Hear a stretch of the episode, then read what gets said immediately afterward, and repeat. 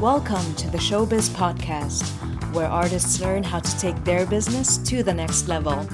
Presented by your host, Alex Heimer, sponsored by Neustadt Kultur. What's up, guys? Welcome back for another episode. Today, we want to speak about risks and chances when pursuing a performing arts career. This is especially for two types of people.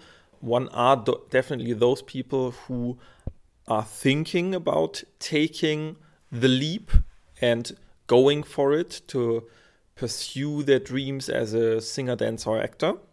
And the others are those who are already working on it, but they are constantly dealing with anxiety. Let's see what this is about. I personally think that in Germany, for instance, and other European countries that are highly developed, you have such a good social system that at the end of the day, you will never really die or starve to death if you're not making it. Just think about it. What could you do? Worst case scenario. Do you have friends? Do you have family that would um, let you crash their couches? Is there such a thing in your country, such as unemployment money? Will you actually have no money at all to get food, or will you be able to cover your basic needs in the worst case scenario? Of course, people don't like this situation and don't like to fill out these forms because um, from one perspective, they definitely feel like they failed.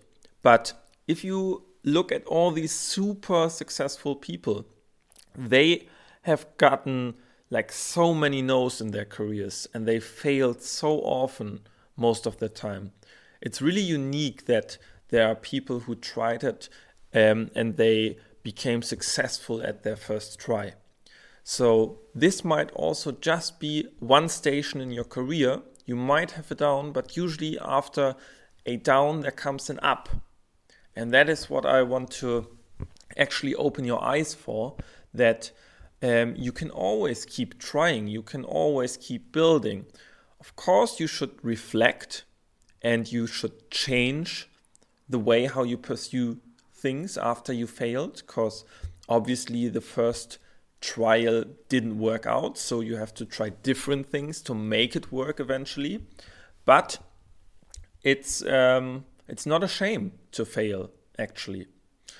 That is about risks. So I personally think that risks are pretty low. And you can always have a side hustle.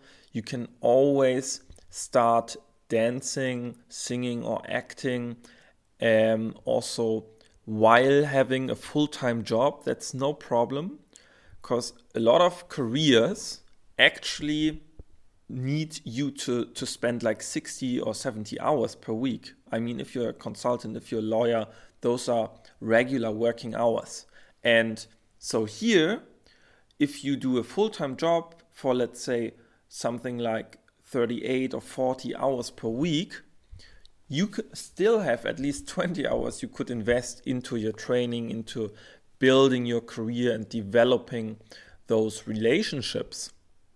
So at the end of the day, there are no actual excuses. I personally would always suggest don't go all in from the very first um, start.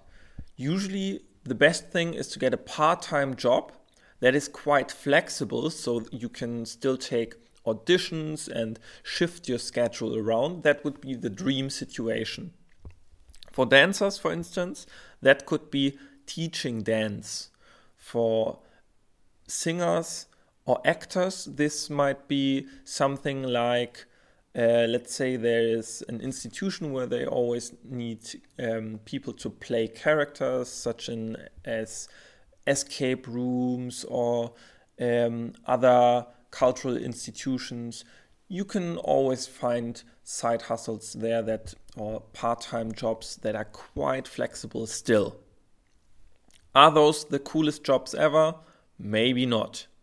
You could also look for something that you actually learn. So if you, for example, also do a degree in marketing or in um, business studies or something like that, um, that's also totally fine. And you can also start working on your career while you're still studying. No problem at all. So I would always suggest start with like a part time number of hours. So your risks are fairly low because you can still make your living, you still cover your expenses, and you could always increase that safe route. But at the same time, you start building your career, you start building some credits, and this gets more and more as soon as you understood how the industry works and you have built that know how and you execute on it then you can go further and you can reduce your hours time after time and um, make your current part-time job like just a side hustle and maybe your main passion becomes more of more more and more of a career. Now let's talk about chances. How are your chances? I personally think that um, there is a lane for everybody you have to do a little trial and error to find your actual lane in this industry. Um, this might mean that you see yourself dancing um, as a backup artist in huge pop artists' uh, world tours or so. But maybe this is not meant for you. Maybe you will shine like a star in all these big advertisements and commercials that pay much more money and that make you the star because you're the center of it and these pay like 20,000 euros or 10k, 15k, something like that. And maybe that's meant that is meant for you because you're such a good actor or actress also. And you have to stay quite flexible and you have to try a lot to find your specific lane, brand, and niche. But then chances are quite high you don't always have to be the model type, have to be super huge, long legs, slim waist, but still um, curvy and uh, super, um, almost like um, supernatural. You know what I mean? I personally also had a quite a good dance career as a dancer, and I have like the most average look ever, to be honest. I looked like every second German dude. This might sound a little bit mm, cliche, but it is really that. Um, and I, I was still able to gain some valuable credits. So, how are the chances for other people in other fields? Um, it always depends on how determined you are, how um, also um, how long you work on your career. Most people give up way too early and they think this is not meant for me. But I can tell you if you stay consistent, if you invest your time, you will also gain your experience and you will get better and better and more experienced and therefore people will book you more and you once again get into this upward spiral and that's really the goal there. I think that's about it. My take on risk and chances. If you want to take your chances and if you want to build a great career in performing arts, I'm telling you, I have all the insights. Right now, I'm working as a creative producer, which means I come up with show concepts. I have a lot of um, contact to huge personalities and um, celebrities here in, uh, in Germany, especially. And we um, build these shows with, with big teams. Um, we organize everything. And I'm also involved sometimes as a choreographer still. And um, I'm not actively dancing anymore, but from my creative production background, I have such a good understanding of the industry, of the players in the industry, how they actually think, how you can network with them, where you can get to know them. And that is such a unique, valuable knowledge that is shared nowhere.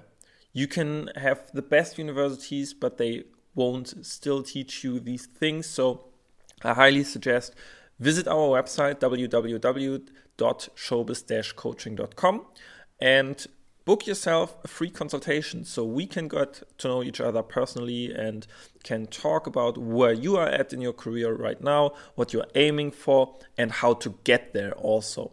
And we can develop a plan and discuss and see if this coaching thing is something for you. Now, that's it for today. I hope you're tuning back in the next week, and until then, bye bye.